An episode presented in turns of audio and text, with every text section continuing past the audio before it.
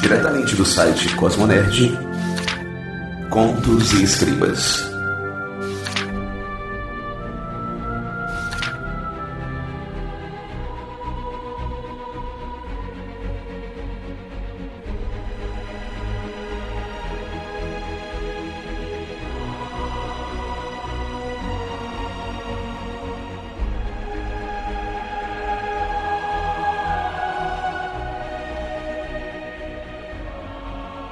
Herdeiros das Estrelas O Filho do Sol Para Alex, controlar as emoções nunca foi tão difícil.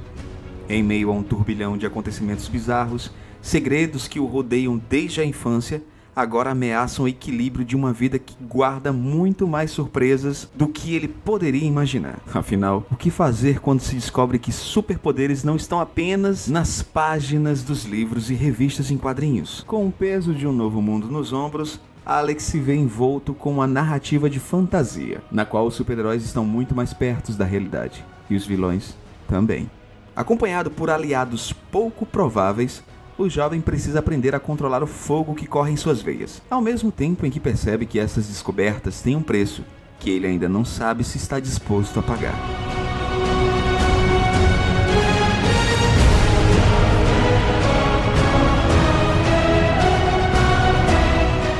E aí, Ruma de Nerds, bem-vindos ao primeiro Contos e Escribas de 2019 esse podcast, que é um podcast literário, que é um podcast que vocês sabem como eu tenho um prazer fantástico em produzir. E para primeiro podcast, eu tô tendo aqui o prazer de receber o amigo aqui do Cosmonet que enviou seu livro aqui pra gente. A gente até pede desculpa ainda não ter resenhado, viu, Daniel? Mas vai rolar resenha sim. Eu tô falando de Daniel Renatini. Daniel, cara, gente, para quem não sabe, o Daniel, ele é formado em design digital, mas resolveu brincar no mundo das escritas, né, Daniel? É, oi, pessoal, tudo bom? É, eu sou Daniel Renatini, eu, como o Rodolfo falou, eu sou formado em design. Eu resolvi me aventurar nessa, nesse mundo da escrita pela primeira vez aos 13 anos, e nessa época eu estava descobrindo que eu não detestava ler. E aí, no fim das contas, teve muito tempo assim que eu fiquei escrevendo coisas, aí parava, escrevia de novo.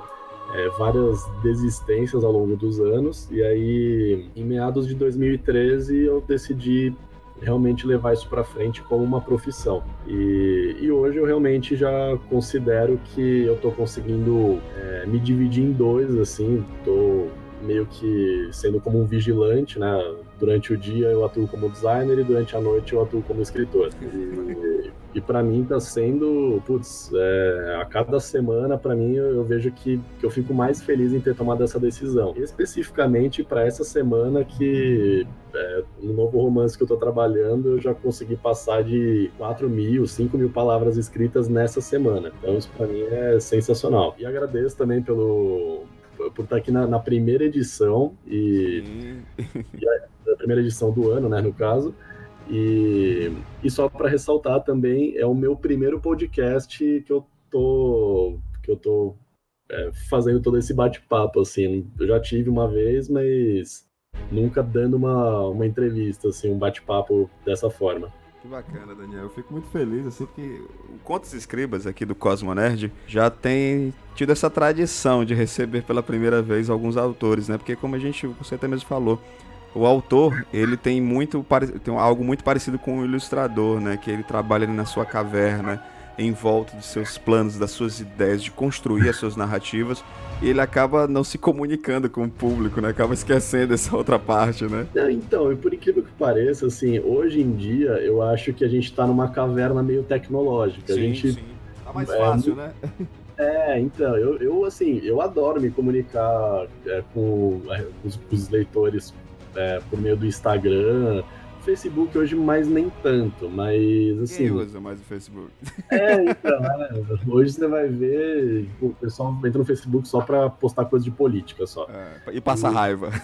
É, e para passar raiva, exatamente. E no Instagram tá ficando assim, tá ficando divertido, porque as pessoas vão postando tantas coisas assim, fora que é, muita gente que, pelo menos os escritores que eu conheço, estão criando os próprios sites também, que tá rolando uma interação legal. Quando a gente vai para eventos, hoje, é, tanto os escritores quanto os leitores ficam felizes de se encontrar. Então, assim, é tudo, tudo um pessoal que tem a, a mesma pegada, sabe? A mesma energia. Lógico que tem sempre um outro que foge esse, esse tipo de coisa, mas a maior parte do tempo a gente acaba ficando na caverna mesmo. Daniel, e a gente hoje aqui no Contos Escribas vamos falar desse livro que você escreveu, é O Filho do Sol. Né? No caso, é uma. Se passa no universo chamado Herdeiro das Estrelas, estou correto? Exato.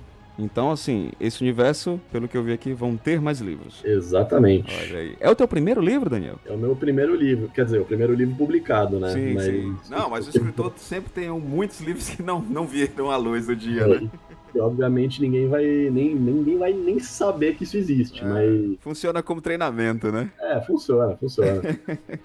Sempre funciona. Daniel, eu queria saber de ti, é, de onde surgiu, cara, a inspiração assim para a criação desse teu universo que tu tá apresentando justamente nesse Herdeiro das Estrelas, com esse primeiro livro, O Filho do Sol. Herdeiros das Estrelas é, surgiu assim na verdade, o nome veio muito mais tarde, assim, quando eu tava para terminar o Filho do Sol, aí eu, o nome da série virou Herdeiros das Estrelas. É, e assim, essa história, ela tinha surgido lá quando eu era um jovem gafanhoto, ainda de 15, 16 anos. É, era uma época que tava passando Avatar, a Lenda de Aang, né, pela primeira vez na, na, Nickelodeon, e eu achei sensacional a temática e tudo mais. É, e eu, como uma criança que, na época já um pré-adolescente, sempre teve aquele sonho lá um dia que gostaria de ter poderes de super-heróis ou de dominadores de fogo, de água, enfim. E eu falei, ah, vou tentar colocar um pouco disso no, no mundo real, né? E aí surgiu a, o o primeiro rascunho que teve quatro ou cinco páginas, que na verdade o personagem principal, que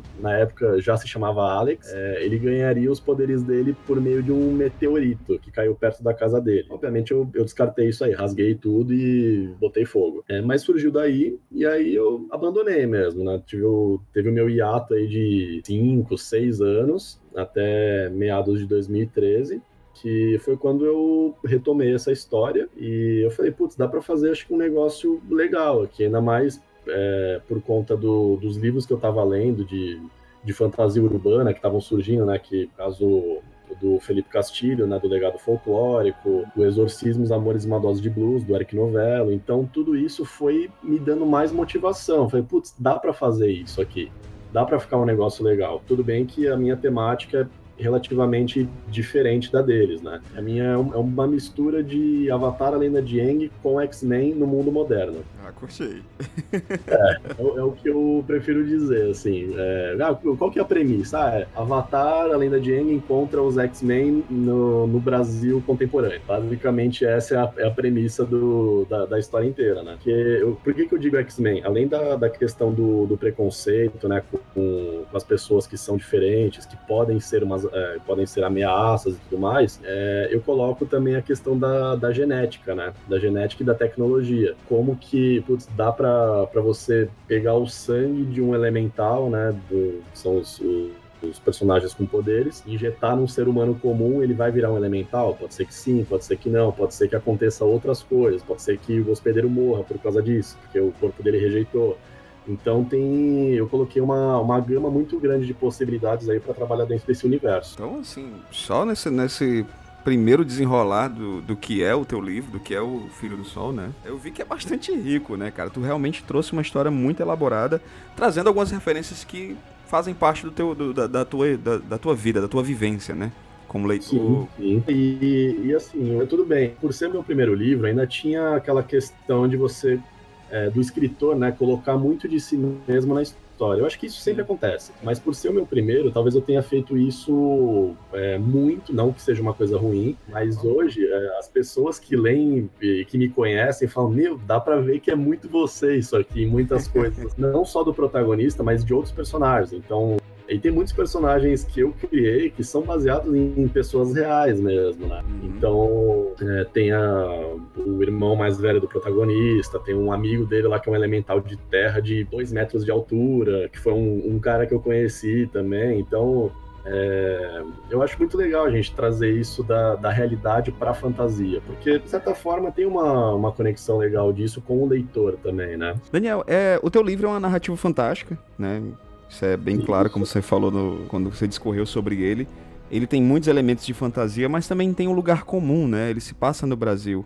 Como é que tu fez para mesclar esses dois universos para que eles se tornassem fluidos, né? Que o que é muito importante a gente sentir essa localização de forma fluida, né? É, então, inclusive, é, o, logo a primeira cena já se passa né, na Avenida Paulista, então eu trago alguns elementos assim da época de Natal e tudo mais. E fora São Paulo, né, que é o palco principal, é, ainda se passa também uma parte em Santa Isabel, né? E não, não chega a ser interior de São Paulo, mas é perto de, de Arujá. Desculpa, que foi um, é um elemental do raio. O elemental tá do, do, do, raio atacou a gente. Caraca, deixa eu até fechar a janela aqui. Não, tranquilo. Eu disse assim, caramba, tô falando em elementos fantásticos, já vem te dar uma explosão dessa. Opa, algo aconteceu. Muito bom. É, é bom que torna bem, como que é, 4D, um podcast ah, 4D. Eu, eu, inclusive, vai, vai ficar na edição, porque foi muito bom.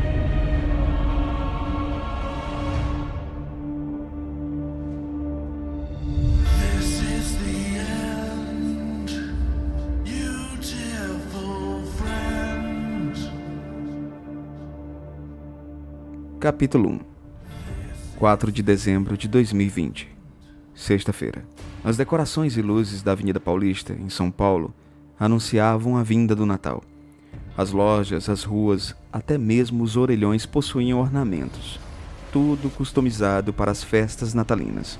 O casal de adolescentes, Alex e Alice, comemoravam o final do ano com duas palavras-chave: férias escolares. Dessa vez seria um pouco diferente, pois há exatamente uma semana haviam se formado do colegial. Tinham chegado ao fim do ensino médio no Colégio do Bom Parto, na zona leste da capital paulista. No dia da formatura, haviam saído para celebrar com suas famílias. Agora queriam comemorar apenas na companhia um do outro, pois também completavam dois anos de namoro. Os namorados tinham acabado de jantar no restaurante Paris 6 famoso por seus pratos com nomes de celebridades. O mais delicioso do jantar foi o grande gâteau de sobremesa, principalmente para Alice. Quando os olhos dela se arregalaram e brilharam ao ver o doce, Alex não pôde conter o riso, e ela adorava vê-lo rir, pois a covinha de sua bochecha esquerda aparecia. Após o jantar, em que relembraram o ano e as provas escolares, que felizmente não precisariam mais fazer, andavam de carro pela Paulista. Ian, irmão de Alice, emprestara seu Fox vermelho com muita hesitação, mas concluiu que a irmã merecia. Alex, no banco do passageiro, vestia uma polo preta de mangas curtas e calça branca. Divagava em pensamentos enquanto o vento batia suavemente em seu rosto. O pai, Teodoro Cipriani, tinha se divorciado de sua mãe anos atrás, desaparecera alguns meses. A polícia não identificou qualquer vestígio até o momento, e Alex ainda não conseguia aceitar que seu velho tinha falecido. A mãe, Laura, e o irmão mais velho, Tiago, já tinham se conformado com o fato. Alex não podia negar que sentia alguma mágoa pela ausência do pai, mesmo antes do homem ter sumido, mas ainda era o seu pai e queria ter esperanças de vê-lo novamente. O estresse por conta do sumiço talvez estivesse mexendo com o rapaz, pois vinha se sentindo cada vez mais estranho no decorrer do ano. Tinha febres constantes e pequenos mal-estares, mas não sentia frio como costumava acontecer a uma pessoa em estado febril. Havia só calor e suor. O mais curioso era que nos dias seguintes seguintes a esses surtos, ficava mais disposto. O garoto não conseguia entender tal situação. Tampouco os médicos, que não encontraram explicações para os sintomas. Então, fez o que muitas pessoas normais fariam. Procurou a respeito na internet. Entre as coisas que leu haviam palavras, loucura, enxaqueca e até câncer. Achou melhor parar de pesquisar, mas não conseguia deixar o assunto de lado. Como bônus, algumas pessoas sobrenaturais vinham aparecendo nos noticiários pelo menos uma vez por semana, fazendo com que ele ponderasse algumas coisas sobre si mesmo. Seria besteira pensar nisso?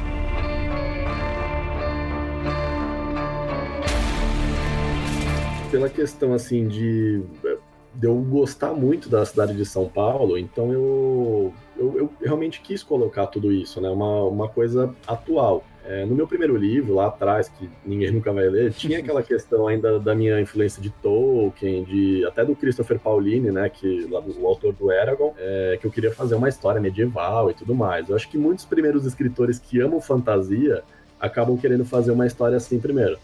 E aí depois eu vi o quanto que dava para trabalhar a respeito de São Paulo, assim, putz, meu, imagina uma luta é, from hell, assim, de elementais no meio da Avenida Paulista, os prédios caindo, soltando fogo, soltando é, raio, tendo parede de é, parede de metal saindo do, dos prédios. Putz, ia ser uma, uma coisa linda de se ver. Quer dizer, ia não, vai ser, porque isso vai acontecer lá no, no futuro. Por eu andar muito por São Paulo, seja Zona Leste, Zona Sul, às vezes Zona Norte, Zona Oeste também, Centro. Então, acho que é, tem espaços muito legais que dá para fazer e não só pela história principal.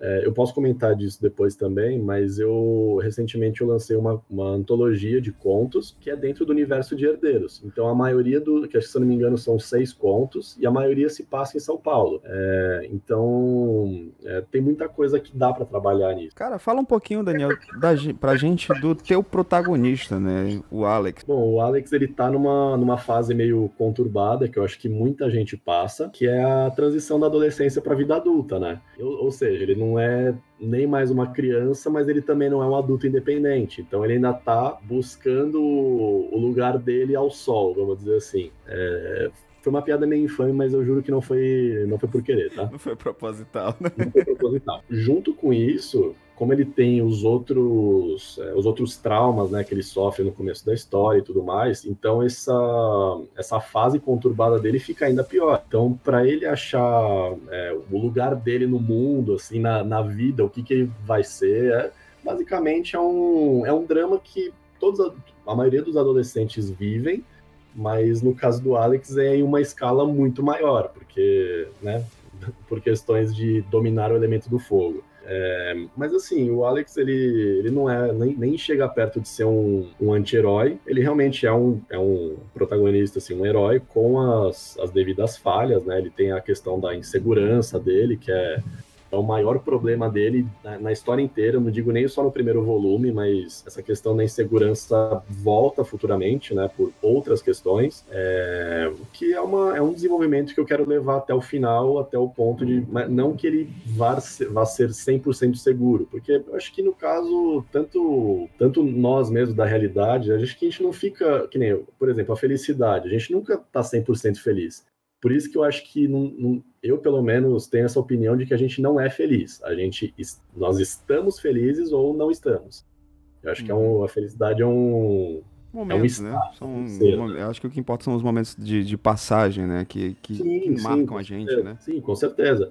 E é isso que eu também tento trazer para o Alex, porque ele tem os, os, os, momentos de, assim, de, de tristeza extrema, e ele realmente quer desistir de tudo, e tem os momentos que ele que ele pensa, putz, eu tenho muita sorte de ter esses amigos comigo, mesmo que sejam poucos, eles conseguem me entender. É muita coisa que eu quero trazer disso também, pela questão das pessoas que são diferentes, mas que se encontram, se encontram dentro de uma família quando estão com outras pessoas que também são diferentes, entende? Claro que, assim, a, a proposta é divertir o leitor, mas trazer essa questão também da, da amizade, do companheirismo, é, de você é, saber se colocar no lugar do outro, compreender o momento que cada um está passando.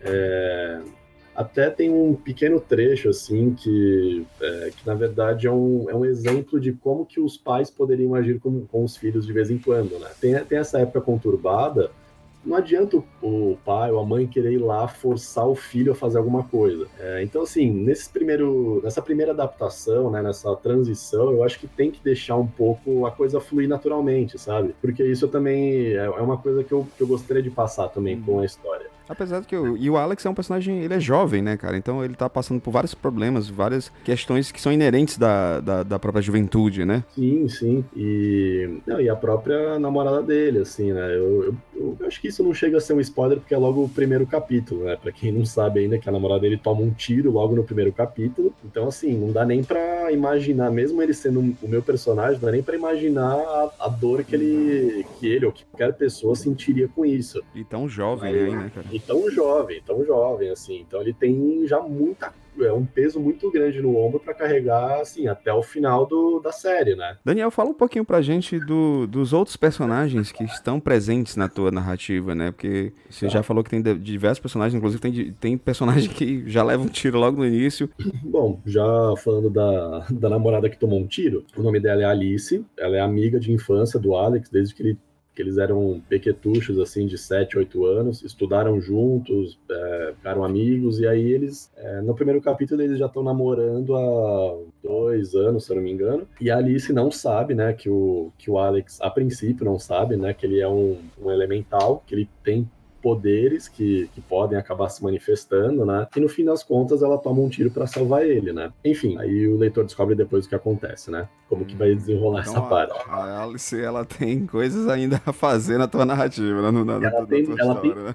Independente do que aconteça mais pra frente, ela vai ter muita coisa para fazer na narrativa. Pô, bacana, cara. Bacana. É, é, muito bom saber que, por exemplo, você introduziu a personagem da, da Alice e ela não será utilizada apenas como uma muleta para trazer dor pro personagem, né? Acho que toda essa narrativa, essa história deles dois, tem muito a ensinar ainda ao Alex, né? E, e, e, não só ele, né? Eu digo, é, não ensinar não só ele e também não é só ela que vai ensinar alguma coisa para ele. Assim, tem todos os outros personagens também que eu, o que eu tento fazer não é só um protagonista que fique legal, mas os, os coadjuvantes que, que possam, é, que tenham um potencial de protagonista, vamos dizer assim, né?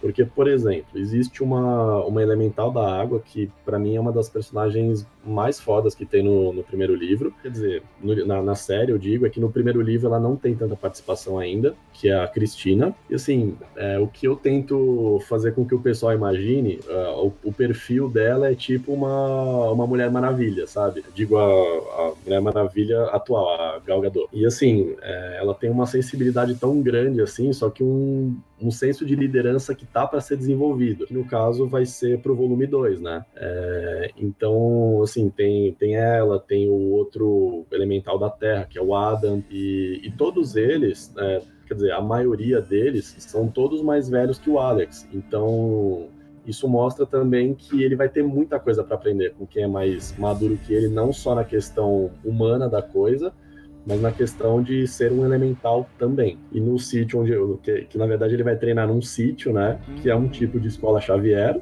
Pô, que legal, e, cara. E, e, é exatamente onde que ele vai se sentir em casa mesmo, né? Ele vai se sentir na, na família dele. Você tá me pegando, tá pegando o leitor de X-Men que sou desde os meus, sei lá, oito anos de idade. Isso já faz bastante tempo. Nossa, não, cara, se você souber o que vem lá pela frente, que eu vou só dar um alerta, assim. Ah. Não, vai ser um, um chamariz só, Fênix Negra. Ah, Pronto. caraca. Joe Byrne e Chris, Chris Claremont no talo, gostei.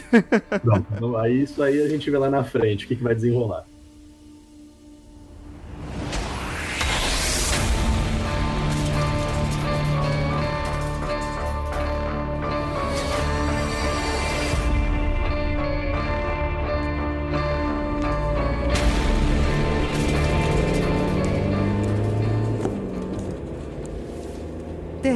Alex. Uma voz o trouxe de volta ao planeta Terra. Como ele gostava de escutar aquela voz. Virou-se para o lado sorrindo para Alice. Ela usava uma blusa bege fina de mangas compridas e uma calça jeans clara. Quando se conheceram no início do ensino fundamental, não imaginavam que depois de tanto tempo ficariam juntos como namorados. Felizmente, ambos se acostumaram com a ideia de que amigos poderiam namorar também. Afinal, por que não? No começo houve uma ou outra fase difícil, mas tudo vinha dando certo. Eram os primeiros dias em que Alice dirigia desde que tirou a carteira de motorista no último mês. Alex, apesar de decidir que entraria no curso de direção só no próximo ano, andou treinando com o irmão de Alice nas últimas semanas. Como motorista iniciante, ou a maioria deles, a garota conduzia com cautela. O sinal fechou e ela foi brecando até que o carro parou. Viajando nas nuvens de novo, amor? Perguntou ela, enquanto acariciava os cabelos castanhos escuros do namorado. Ela esboçou um leve sorriso. Céus, como ele adorava aquele sorriso simples, combinando com o nariz levemente arrebitado e os olhos verdes acinzentados, que vez ou outra ficavam com tons azuis à luz do sol. Alex gostava dos próprios olhos castanhos claros, mas preferia os de Alice. Ele exibiu sua covinha em um sorriso involuntário. Estava pensando no que aconteceu durante o ano. Seu pai. O tom de voz delatava o desconforto dela em tocar naquele assunto. Não era para menos, considerando o que aconteceu a Alice no passado. O sinal abriu, a motorista engatou a marcha e acelerou. Um dos fatores. Alex coçou o queixo pensativo, sentindo a aspereza da barba parada. A outra coisa que também tem me preocupado. Minhas febres constantes, sem explicação. Das primeiras vezes eu tive um pouco de mal-estar, mas agora apenas calor. Ela ficou alguns segundos em silêncio e então falou: Para dizer a verdade, eu até gosto, contanto que não fique doente. É bom sentir o seu calor. Ela sorriu.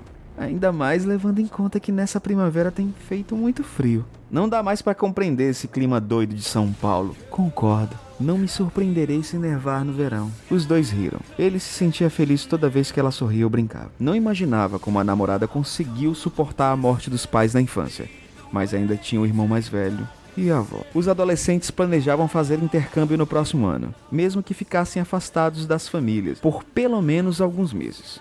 Dona Lúcia e Ian, a avó e o irmão de Alice, ainda relutavam com a ideia, mesmo que a família Cipriani já tivesse aprovado. No entanto, o casal acreditava que acabariam cedendo. Ter uma vivência internacional, amadurecer e melhorar o inglês que já possuíam seriam fatores diferenciais para o futuro profissional e a realização pessoal de ambos. Naquela noite de sexta-feira, Paulista estava com muitos transeuntes a maioria provavelmente indo a algum bar ou balada na Rua Augusta. O trânsito fluía, apesar da quantidade razoável de carro. Alex retornou ao assunto anterior. Você acha que eu posso ser diferente? Diferente como? Ah, essas notícias que têm passado recentemente. Das pessoas que controlam a água, a terra e tudo mais?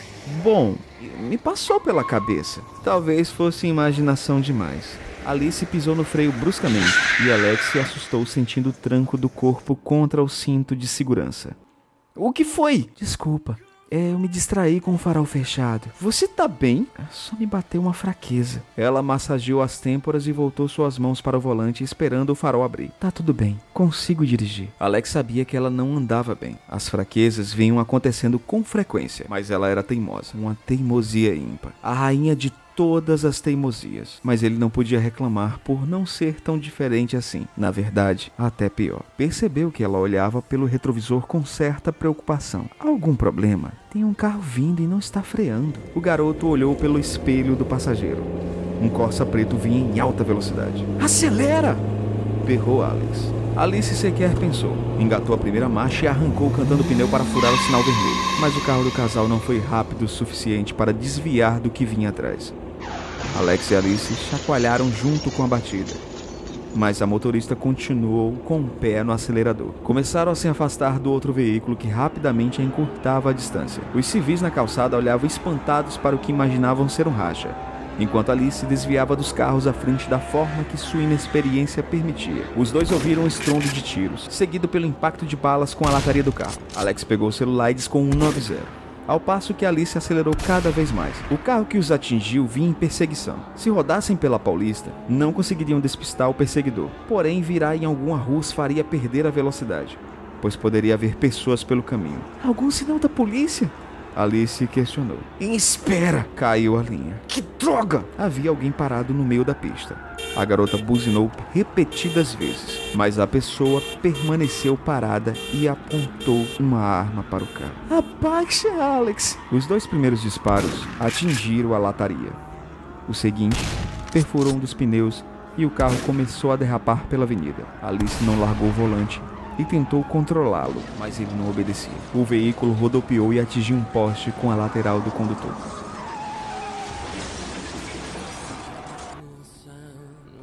Acontecendo aqui? perguntou Alex, atordoado pela batida. Seu ouvido zunia. Alex abriu a porta e saiu seguido pela namorada que precisou descer pelo lado do passageiro. Torcendo por alguma ajuda, o garoto correu os olhos pela calçada, onde algumas pessoas se escondiam atrás dos postes e bancas de jornal e outras fugiam assustadas. Talvez algumas delas já tivessem ligado para a polícia. O atirador do último disparo veio em direção ao casal, com a face oculta por uma máscara preta.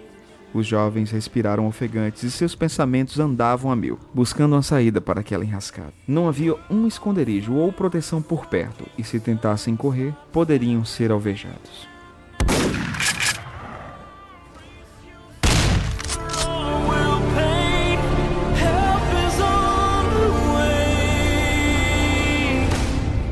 Daniel, eu queria saber agora do Daniel escritor, né? Como é que funciona é, a tua forma de criar, a tua criação, como é essa tua imersão na escrita para estruturar todo esse teu universo e transformar em algo coeso, porque a gente sabe como é, ideias as pessoas têm aos milhões, né? Mas estruturar isso e transformar em algo coeso, até porque tu vai expandir esse universo, né? O universo do, do Herdeiros das Estrelas, né? Então é preciso você parar e dizer assim, eu preciso ter calma e organizar isso aqui, né? Como ah. funciona esse teu, o teu sistema de criação?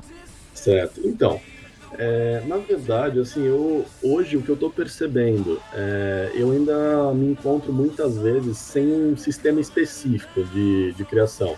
Porque todas as vezes que eu vou escrever alguma coisa, eu estou sempre tentando acrescentar ou, ou mudar alguma coisa da minha, da minha metodologia, né? Com, com Herdeiros, especificamente, o primeiro volume, eu terminei de escrever a primeira versão em 2014. E, assim, o que eu fiz? Eu fui jogando uma coisa atrás da outra, sabe? Eu, eu primeiro tinha um, um caderninho que eu ia anotando todas as ideias possíveis. Aí depois eu peguei, passei tudo pro computador e aí eu fui meio que montando isso em um outro arquivo, falar, isso aqui dá para vir aqui no, no, número 1, esse aqui dá para ir no número 7, esse aqui tá, e eu fui, fui jogando. Fui fazendo uma, uma coxa de retalhos primeiro, né? Aí com isso eu fiz o, o primeiro roteirinho, que foi só, assim, em uma linha o que acontecia em cada capítulo, e que deu acho que 50 e poucas páginas. E aí eu só fui preenchendo, né? Fui colocando é, detalhes, assim, de características físicas, de descrição do, do lugar. É, aí lá para a quarta, quinta versão eu, eu abri para quatro leitores beta e na sétima eu fiz a revisão e, e também abri para um leitor crítico, né? Já com o romance que eu estou fazendo agora, que eu não vou me prolongar muito nisso, eu estou fazendo uma outra metodologia de é, como é que eu vou explicar? É... Aliás, especificamente, eu vou até citar o Cosmonerd nisso, Opa. porque foi por conta da, da coluna do Enéas Tavares, lá sim, do, sim. do, Bestiário, que eu comecei a, a, pegar mais, mais referências disso, né? Que bacana, a questão de, de, você construir sumário e cena. Pode ser que alguns que estejam me ouvindo não saibam exatamente o que significa isso. Mas se você é escritor, vá lá na, na coluna do Bestiário Criativo que você não vai se arrepender. É, é... a gente tem um orgulho do caramba de, de ter participado desse projeto, em ter dado espaço. O Enes é um grande parceiro, ter dado esse espaço para ele trazer esse trabalho acadêmico incrível que é o bestiário criativo, né, cara? Não, foi sensacional. Para mim foi, um, foi uma puta aula isso, né? Por mais que algumas coisas que ele escreveu ao longo das colunas eu tinha um certo conhecimento, teve algumas colunas que me ajudaram muito, assim. Então, inclusive, eu até deixo os links lá nos meus favoritos para abrir de vez em quando, quando eu quero relembrar alguma coisa, né? É, agora, assim, é, só voltando no, no Herdeiros, é, já agora para o volume 2 eu estou fazendo diferente. Coisa que eu nunca fiz, que é usar a minha parede e encher de post-its. Tem que fazer isso. Não, putz, a minha parede tá, tá coloridaça aqui. Tem o laranja para o Alex, o rosa para Cristina, o verde para um outro que eu não vou falar quem é, e, e outros dois aqui que eu também não vou falar quem são. Mas, é, mas assim, eu, eu tô colocando um embaixo do outro para falar assim: ah, é, agora Alex vai conversar dentro do avião com, Ale, com Cristina e Adam. Agora, aí no outro lado da Cristina, ah, Cristina conversa com Alex no topo de um vulcão e assim vai. Então, é só para eu, eu ter um guia, né, para saber como começar o rascunho. Porque, é, não sei se você já ouviu falar, mas alguém provavelmente, talvez tenha mencionado isso alguma vez. O Enéas até fala disso de vez em quando, uhum. que tem o escritor jardineiro e o escritor arquiteto, né? Sim, sim, é verdade, é verdade. Eu me considero muito mais um escritor arquiteto, porque o jardineiro eu já vi que não funciona para mim. Porque, não, não, não, funciona. Aquele negócio de, não, vai escrevendo uma, o que vem na cabeça, para mim não dá, porque eu travo.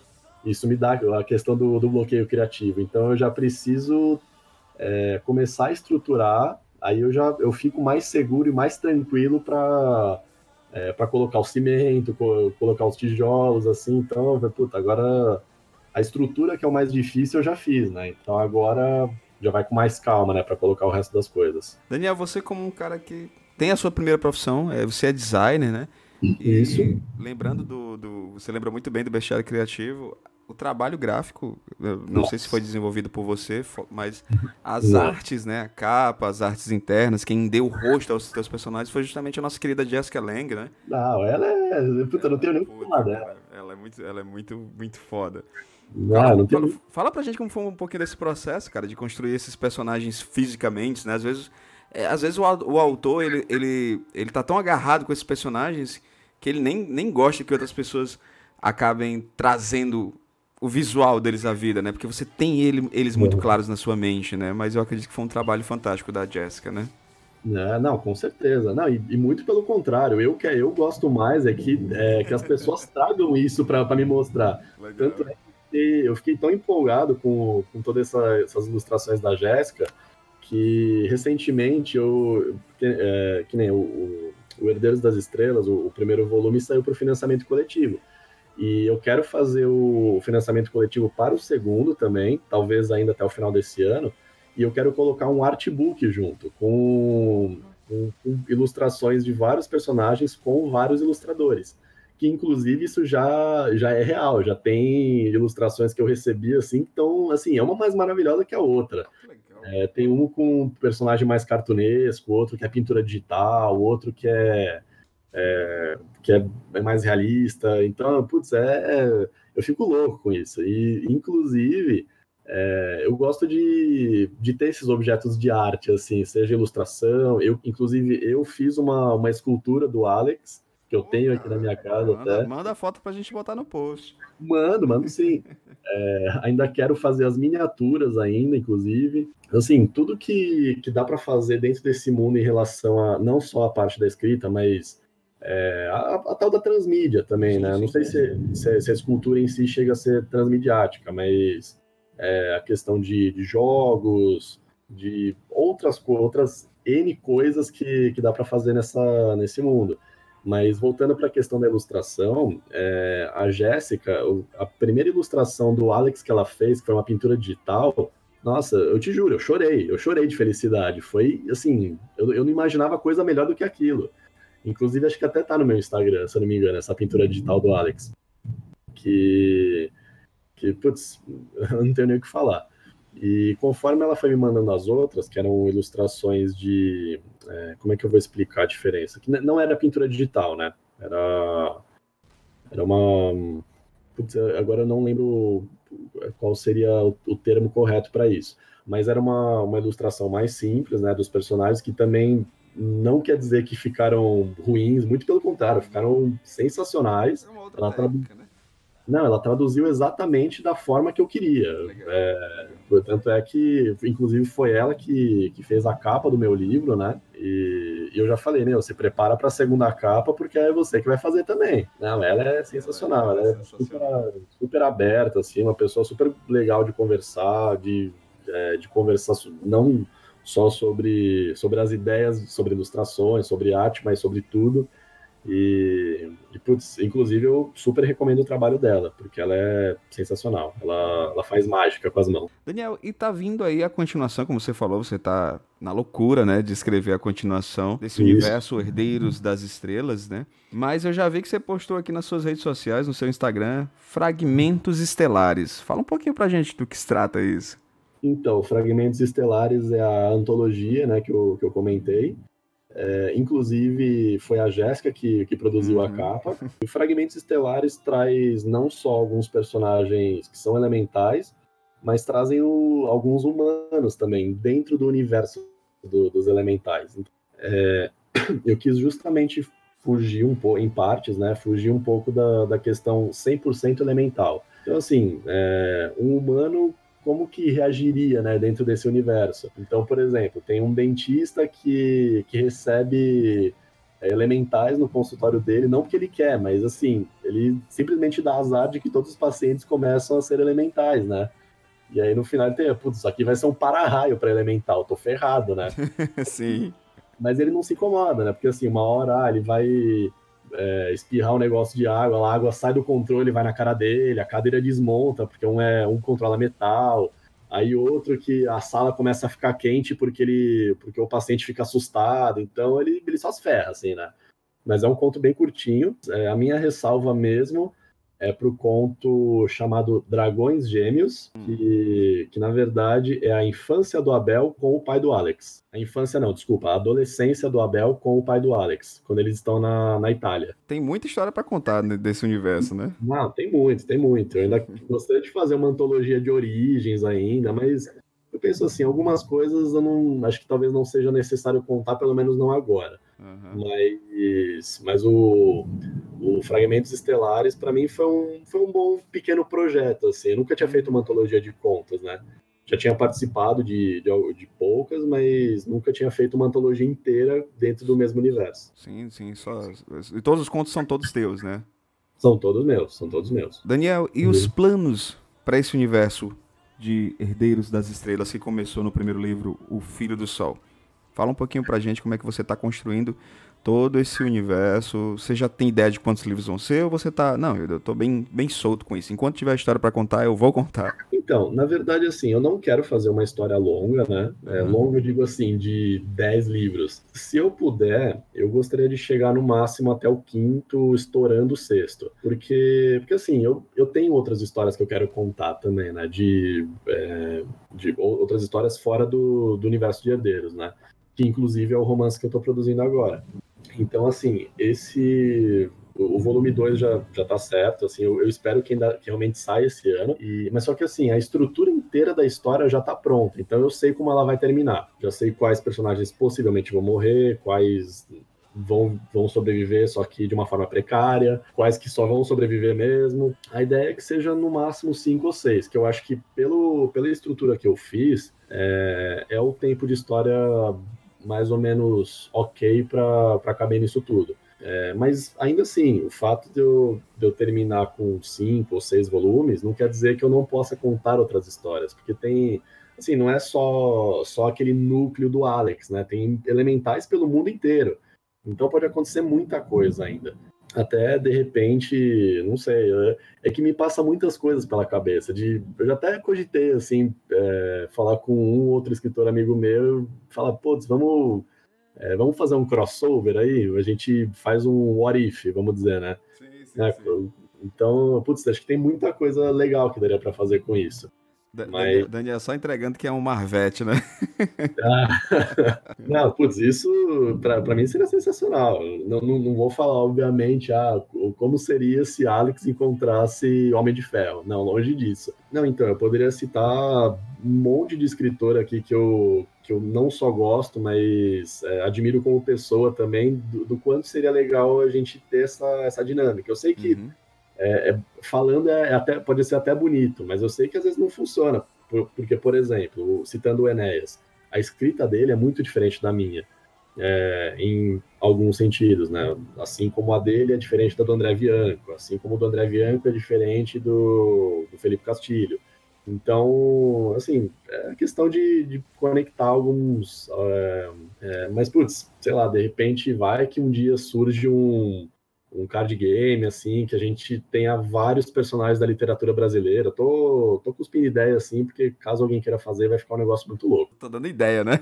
é, tô dando ideia aí. Potato Cat, fique, fique ligada. Muito bom, Inclu muito bom. Inclusive, putz, dentro do, do universo do Herdeiros, eu, eu quero poder fazer outras coisas também, né? Outros, é, seja produtos, seja outras histórias, é, chutando assim, bem lá no alto, de repente até o jogo digital, não sei, eu acho que. Isso te perguntar, que, um jogo aí, quem sabe? É, eu acho que assim, não tem limite. né? É, quadrinhos também, putz, é, eu acho que é, sonhar não custa de não. verdade, não custa nem um pouco. Então, assim, é, olha, o jogo, eu, eu, até vou te dizer que tá perto, viu? Não, não tá tão bacana, distante assim. Cara, não, não vou falar que é um jogo digital, é um jogo analógico mesmo mas eu digo que está próximo. Eu só não vou dar nenhum detalhe porque eu quero esperar que concretize mais. Mas ah, então, é, não, então não vou perguntar muito para não, não, dar spoiler. mas não está distante não, isso eu garanto.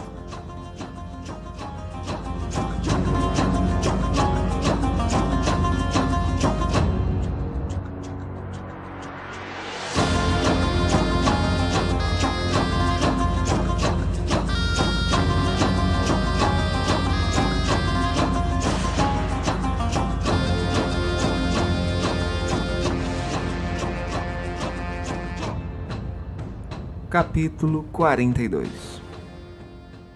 A presença do doutor fez Alex suspirar de alívio e relaxar o corpo.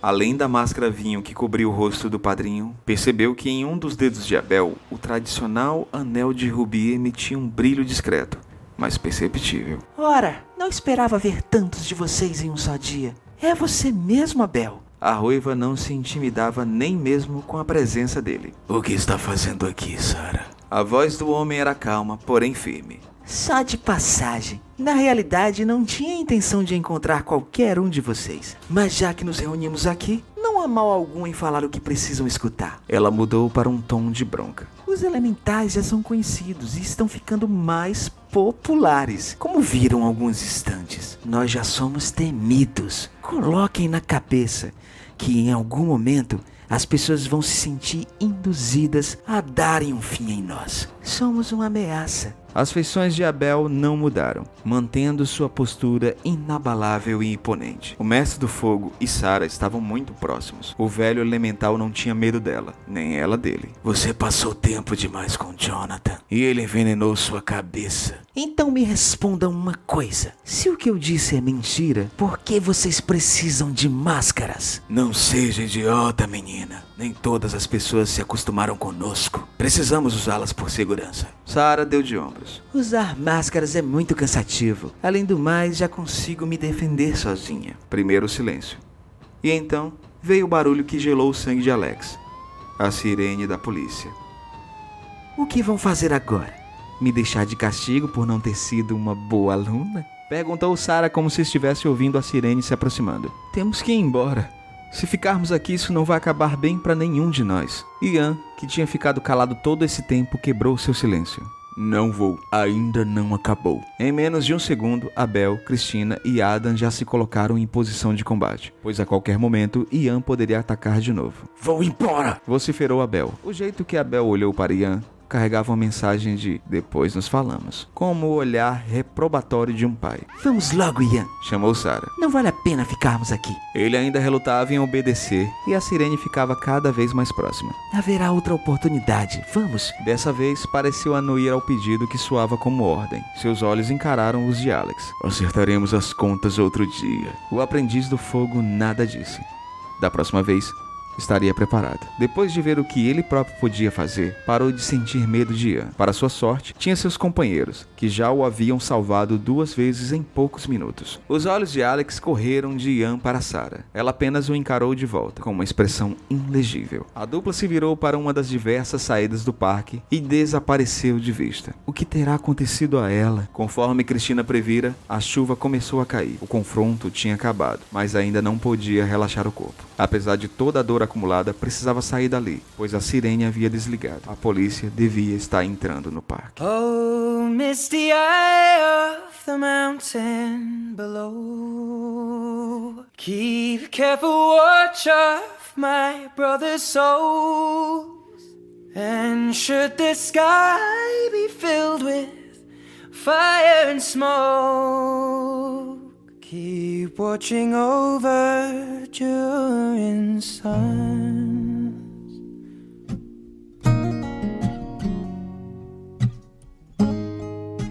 Daniel, eu recebi aqui do, dos- da galera da Garbes Comunicação, que tá cuidando do, desse teu tra- do trabalho de, de divulgar o, o- o- o Filho do Sol, né? Uhum. E eu recebi um, um incrível trailer, áudio trailer, né, cara, com vozes que fizeram parte da nossa infância, né? Desde do Cavaleiros Zodíacos até Yu Hakusho. Cara, me fala um pouquinho desse, desse trabalho que foi desenvolvido em cima da tua obra, cara, que é fantástico e que inclusive os, os ouvintes vão ouvir só no final, né? Pra não tirar o brilho das minhas leituras, né? No decorrer do episódio.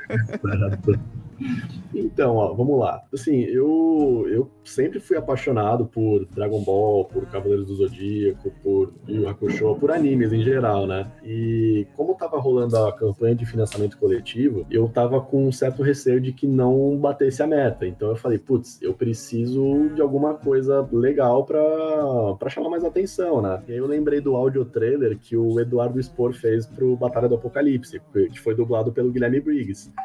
Que é E- fantástico, é fantástico. E aí eu, aí eu pensei, meu, é, se o Guilherme Briggs é, fez a locução desse audio trailer, de repente eu consigo alguma coisa com outro dublador, com outros dubladores também. Porque e essa é outra coisa também, eu sou apaixonado díssimo por dublagem. Inclusive. Somos, né? É, não, putz, é, eu ainda quero fazer curso de dublagem, eu ainda, ainda vou virar um dublador ainda, algum dia. Pode ser depois dos 30, mas ainda vou. Tenho que dizer que eu já tô um pouquinho à frente. Eu já dublei uma animação, duas animações, Sério? pra falar a verdade. Ah, já sim. Pô, qual, qual? Fala aí. É uma animação feita aqui em Fortaleza de um, de um cliente da agência que eu trabalho, do Parque Bambulim. Uhum. E uma animação que a, a minha agência é, vai escrever em alguns festivais que chama Smart Family. Ainda não tá rolando, mas depois eu te mando o link quando tiver no YouTube. Pô, que sensacional, foi, por favor. Foi uma baita experiência, cara. Eu, eu fiquei muito feliz. Nossa, né? Só, só de imaginar que eu já tô com um sorriso de orelha a orelha já. Deve ser sensacional isso. Muito, é uma experiência fantástica. E assim, é, é por isso que eu quis falar do, do áudio trailer, porque, pô, cara, é, o Contas Escribas, ele surgiu nessa minha necessidade, né? Eu, eu, tenho, eu tenho um curso de, de, de teatro, sou apaixonado por dublagem, e surgiu, surgiu de duas necessidades. Primeiro, da gente conversar com os autores e dar espaço para os autores, né? Deles contarem como é que funciona o trabalho deles, a, o dia a dia do escritor, né? Os 12 trabalhos do escritor, como tem o, o próprio projeto, né? E também fazer esses pequenos audiodramas que eu coloco no decorrer do episódio para instigar as pessoas a quererem conhecer a obra, né? Eu acho que é um. É, é uma missão que eu peguei para mim, sabe? Uhum. Não, e isso é um trabalho sensacional, assim, porque se a gente parar pra pensar, todo, todas as artes hoje em dia que em muitas ocasiões são subestimadas, que, assim, não, não pelas pessoas que, que eu costumo conversar, assim, porque todo mundo super apoia, super gosta de, desse tipo de coisa de dublagem, de escrita, ilustração tudo mais. Mas se você é, enxergar a realidade geral, muita gente, assim, meu, por que, que eu vou pagar 100 reais numa ilustração para ter no meu quarto, por exemplo? Assim, porque gosta. Né? Da mesma forma, sei lá, é, por que, que eu vou comprar uma blusa de 70 reais? Da mesma forma, porque eu gosto. Então, ou de seja uma, uma jaqueta, um ventilador, sei lá. Então é muito legal ter esse trabalho assim de, de, incentivo de arte, independente de qual tipo de arte seja, seja dublagem, escrita. Eu acho que todo incentivo é válido trovão de novo aí. Ó, os elementais estão bravos aqui. Melhor eu maneirar nas respostas aqui. Pois né? é, não, não, ele tá dizendo não dê muito spoiler. É, é. Justamente por ter ido atrás dessa questão do, do audio trailer, eu acabei entrando em contato com muitos dubladores, não só o, caramba, o Marco Ribeiro e o, e o Marcelo Campos, né? O Marco Ribeiro, só lembrando, é o dublador do Yusuke do Homem de Ferro, e o Marcelo Campos é o dublador do Moody Ares, do do Zoro, né, do One Piece, e do Trunks do, do Dragon Ball. E quando ele aceitou fazer o Alex, o, o, o Marcelo Campos, falei, nossa, eu não imaginaria outro dublador para fazer o Alex, porque eu, eu sou apaixonado pelo Moody Ares, né? Eu acho que é um dos meus preferidos. Sim, eu curto e, muito também. E eu gostaria muito que o do, do Camus de Aquário tivesse feito Cara, tu, Mas... tu, tu acredita que eu, é, quando eu falo assim, um dos meus personagens favoritos em Cavaleiros do Zodíaco é o Camus, cara. Eu acho a voz dublada do Camus muito, muito massa. E, e, por que que esse cara tinha que morrer, né? É, Nossa, eu, fiquei, eu te juro, eu fiquei chateado quando eu soube disso. Eu falei, não acredito, não acredito. acredito. Mas assim, Marco Ribeiro também fez um trabalho sensacional. Sempre adorei o Su, que Homem de Ferro também. Mas a minha intenção era, putz, vamos pegar todos os dubladores, só que aí é, eu preciso dar meu rim em troca, né? Sim. Porque eu cotei com, com o Isaac Bardavid também, que é o dublador do Wolverine, o Wendel Bezerra, que é o dublador do Goku, com o Jorge Lucas, que é o dublador, é o dublador do Van Diesel no, no Velozes Furiosos, né, no, o, que foi o dublador do Ben Affleck no Batman, lá no, no Batman vs Superman. Putz, falei com, com muita gente. Hum. E, e, e, eu quero fazer um outro audio trailer, né, no, no segundo volume, e eu quero que tenha é, mulheres dessa vez, né? Porque as meninas que eu tentei entrar em contato acabaram não me respondendo. Então, eu respondi uma ou outra, mas realmente, pela proposta que eu estava colocando na locução, no fim das contas, foi só Alex e Abel. E realmente, assim, por mais que eu, que eu gostaria de ter um monte de dublador fazendo, é um trabalho que, é, não vou falar que é caro, mas é uma, uma grana relativamente alta, né, para usar dessa forma. Então tem que ser bem pensado. E Daniel, para finalizar o nosso papo aqui, o primeiro Contos e Escribas de 2019, né? Que foi justamente do teu primeiro livro, Herdeiros das Estrelas, O Filho do Sol, que foi publicado por plataforma de crowdfunding, né? E eu queria saber de ti como escritor, né, cara, como é que você tá vendo essa crise editorial que o Brasil, e não só o Brasil, não, o mundo tá vivendo, mas principalmente atingiu a gente de uma forma muito pesada. Como é que você tá vendo essa crise é, editorial e quais são as saídas, né, que você justamente você encontrou a plataforma, né? Você encontrou a internet, que é, é, muito bom porque você se comunica diretamente com o teu leitor, com o teu público. Quais são as saídas nesse jogo editorial que mudou muito, né, cara? Hoje em dia o escritor ele não é só escritor, ele precisa ser muito é. mais, né? Sim. Então, é, o que eu penso assim, uh, mesmo um pouco antes de, dessa crise começar a se agravar, eu, eu já tinha um, uma intenção de realmente fazer a, a, a, primeira publicação por financiamento coletivo. Porque eu pensei assim, putz, é o, meu primeiro, é o meu primeiro livro, então eu quero aprender todas as etapas, eu quero saber me virar em todas as etapas, sabe? Seja é, desde a da etapa inicial de você, de você organizar os valores das recompensas, é, quanto que vai ser, o que que vai ser, de você é, ser responsável pela sua capa, você é, aprovar a sua capa, capa, a diagramação, você entrar em contato com o revisor, com o leitor crítico. Então, assim, foi, foi legal por isso. Eu, eu consegui viver todas essas áreas, assim, é, e hoje eu consigo ter muito mais noção. Eu, eu me considero que eu, que eu tenha mais conhecimento por esse, é, por esse caminho que eu tomei do que se de repente eu tivesse entrado numa editora logo de cara, entende? Não que eu fosse, não que eu conseguisse entrar numa editora logo de cara, justamente por conta da, da crise que a gente falou. E assim, hoje eu vejo o financiamento coletivo como uma, uma, uma, alternativa super válida, porque é que eu vejo que assim, tem, vamos supor que tem a, a livraria, a editora e o escritor. É, muitas livrarias hoje, às vezes, não estão conseguindo pagar mais a editora, por consequência, a editora não consegue pagar o autor. Então o autor está tentando ver outras alternativas, né? Como a Amazon, financiamento coletivo, é, ou até o próprio Watchpad mesmo, por mais que, é, que seja leitura, é, leitura grátis lá, não, não paga nada para ler. Mas ainda assim tá todo mundo. Eu não, não vou falar que, que, tem muita gente desesperada nisso. O pessoal tá. Pelo que eu, tô, pelo que eu tenho convivido com a, com a galera toda, tá todo mundo calmo, mas é porque a gente tá bem unido nesse, nesse mercado. Não tem, pelo menos assim, pode ter um ou outro assim, mas no geral a gente tá muito unido, não tem nenhum querendo passar a perna no outro, sabe? Tá todo mundo muito próximo nessa onda, que eu até já vou fazer o chamariz pro, pro um livro espetacular que eu, que eu li recentemente, que é o, o Fantástico Brasileiro, né? Do, do Enéas e do, e do Bruno. Do... tem, tem crítica no Cosmo Nerd, já é um trabalho incrível é, de apanhado, né, cara? Eu, eu li, eu li. Não, o livro é sensacional. Então, assim, é, o fato de. Eu acho que isso é, é, bom que os escritores leiam esse livro, porque pelo menos para mim deu uma, é, não sei, acho que levantou tanto a minha motivação de uma forma que eu, que eu pensei, putz, eu faço parte de um movimento literário, sabe? Então eu, eu tô com esse grupo, a gente tá todo mundo junto no mesmo barco, então vamos lá, vamos que, que a gente consegue melhorar essa situação. E acho que no geral é isso. Eu, por mais que, que essa crise ainda possa durar bastante, eu acho que ao mesmo tempo a gente ainda ainda consegue se, re, se reerguer e se reinventar de algumas formas. Obviamente não está fácil, mesmo para os escritores que normalmente vendiam bastante, hoje é, eu vejo que já estão ligando um alerta. Então, Sim, você não, eu acho que hoje não, dá, não daria para largar tudo e virar escritor, sabe? A menos que existem outras alternativas também, além de você só escrever livros, como é, atuar como roteirista também, que inclusive é uma área que eu estou me formando também, justamente para é, ficar mais próximo do que eu gosto também. E assim, é, descobrir alternativas mesmo. O que, que você gosta tanto quanto escrever, ou mesmo que seja um pouco menos, é, mas que possa te dar uma, uma renda extra, né, para você poder respirar e também fazer o que você gosta.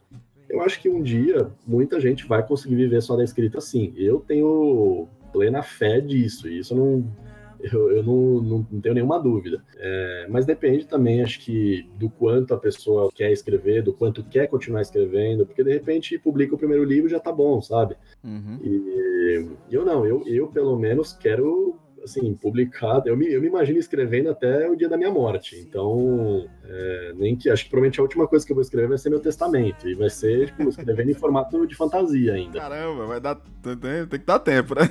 Não, é, é tomara. Puta, não, vou, vou morrer, vou morrer. Então, deixa, eu, deixa, eu, começar a fazer o conto aqui do meu testamento. Então, é, eu, não, eu, não, sei se eu, se eu, me perdi um pouco na não, resposta. Foi mas... bacana, foi bacana.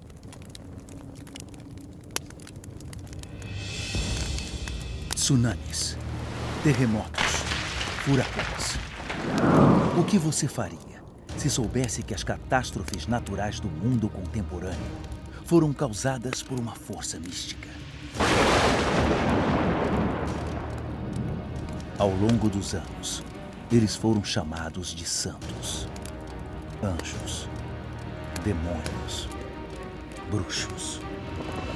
Muitos foram caçados e mortos. No entanto, as muitas linhagens prosseguiram. Tudo o que tem acontecido nos últimos meses, os mal-estares, a febre, a cultura, disseram que eu sou um elemental. Em seguida, o tsunami. Ondas gigantes nas águas do Pacífico. Todos os lugares da Terra se moveram pelo menos um centímetro por causa desse terremoto. Tem um carro vindo! Acelera!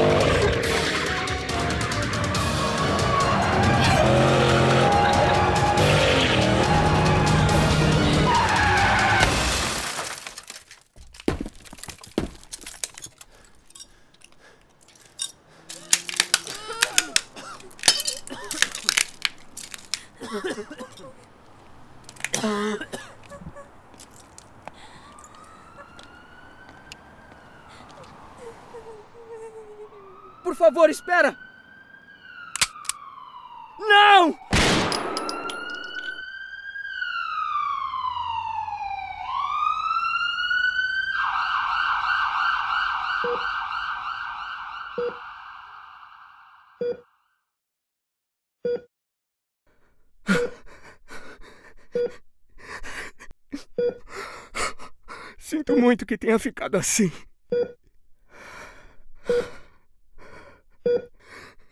Você vai ficar boa. Você precisa.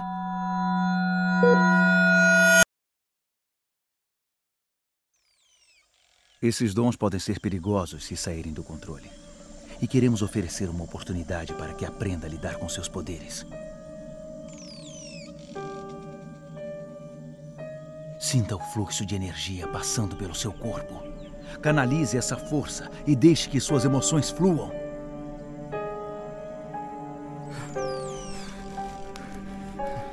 Você não é uma bomba relógio prestes a explodir, Alex. Controle o seu poder!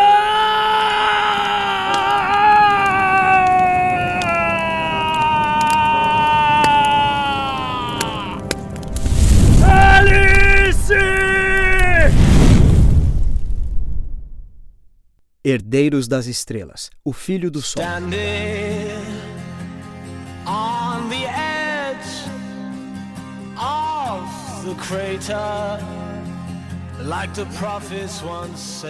E Daniel, quem acompanhou aqui o nosso episódio de hoje, ficou curioso e quer conhecer o teu trabalho, como é que faz? Onde é que encontra? Onde é que compra o teu trabalho? É direto contigo? Tem uma lojinha? Onde é que a gente faz para adquirir Herdeiros das Estrelas, o Filho do Sol? Tem o meu site, que é www.danielrenatini, com dois T's, tá?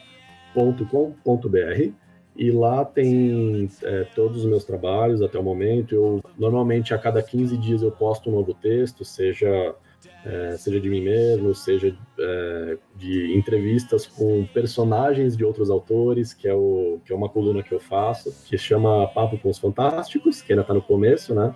E, e, lá também tem a aba da, é, das minhas, é, dos meus trabalhos, que no caso hoje tem só o, o Herdeiros das Estrelas, né? Que pode ser é, comprado por e-book na Amazon ou físico na, na minha loja virtual, que também tem o link lá no meu site e também tem uma antologia de contos que, na qual eu participo, que se chama Café Express, que eu participo junto com o Enéas Tavares, o AJ Oliveira, o André Santos, a Samantha Geraldini e o Kevin Talarico, que esses dois últimos são os fundadores da Potato Cat. E também é, é, tem também a minha antologia do Fragmentos Estelares, que também formato e-book na Amazon, que também tem o link lá no meu site. E para quem também quiser me seguir no Instagram, no Facebook, quiser trocar uma ideia, é Daniel Renatini, também com dois T's. É, não tem como confundir, porque eu, eu já vi esse sobrenome, não existe em outros lugares. É só, acho que aparentemente é só minha família que tem esse sobrenome. Que bacana, eu ia até perguntar se era italiano. É, italiano. Na verdade, esse sobrenome veio de um. Do, do, meu bisavô, que ele veio de um orfanato da Itália. Então é só a gente que tem esse sobrenome mesmo. Caramba, que. Olha, já dá um conta aí, hein? Ah, não, você acha que eu já tô pensando isso lá na frente já? que massa, cara, que massa. E é isso. Esses são os lugares onde me encontrar. Eu. Ah, e caso alguém se interesse, eu também é, sou escultor, de escultor tradicional. Para quem tiver interesse, estamos aí pegando trabalhos também. E como designer freelancer também, faço diagramação e quem quiser, estamos aí. Bom, Daniel Renatinho, eu só tenho a agradecer, cara, a tua presença aqui no primeiro Contos Escribas de 2019. Foi um prazer conhecer mais desse teu livro, desses teus personagens, né? E estamos curiosos para o retorno né, desse universo do Herdeiros das Estrelas, para que você também volte aqui pro Contos Escribas falando do livro 2, né? Oi, Hildon, brigadão. Eu que agradeço aí pelo, por esse papo que foi, putz, foi sensacional, gostei pra caramba. Que bom. É, não imaginava que era tão gostoso assim, falar sobre, sobre seja sobre o meu livro, sobre outras coisas que a gente acabou falando também no, no podcast. É, putz, é sensacional. Eu adoro essa mídia de podcast. podcast. é uma mídia maravilhosa, cara. Sou viciado ah, eu, eu amo.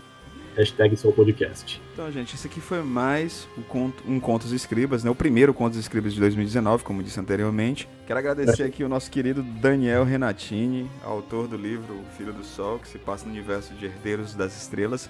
Também agradecer o pessoal da Garbês Comunicação, se você quiser entrar em contato com eles para divulgar também. Você que é autor, não consegue gerenciar muito bem as coisas, não consegue o pessoal lá da Garbês, que eles são muito bons, são muito gente boa. A Daniela, um abraço, Daniela, foi muito bacana o nosso contato. Eu queria também mandar um abraço flamejante para todo mundo. Para quem é de beijo também, beijo flamejante também serve. Isso é importante. e estamos aí, na loucura dos elementais. Excelente, excelente. Valeu, gente. Até, a próxima, até o próximo Contos Escritos.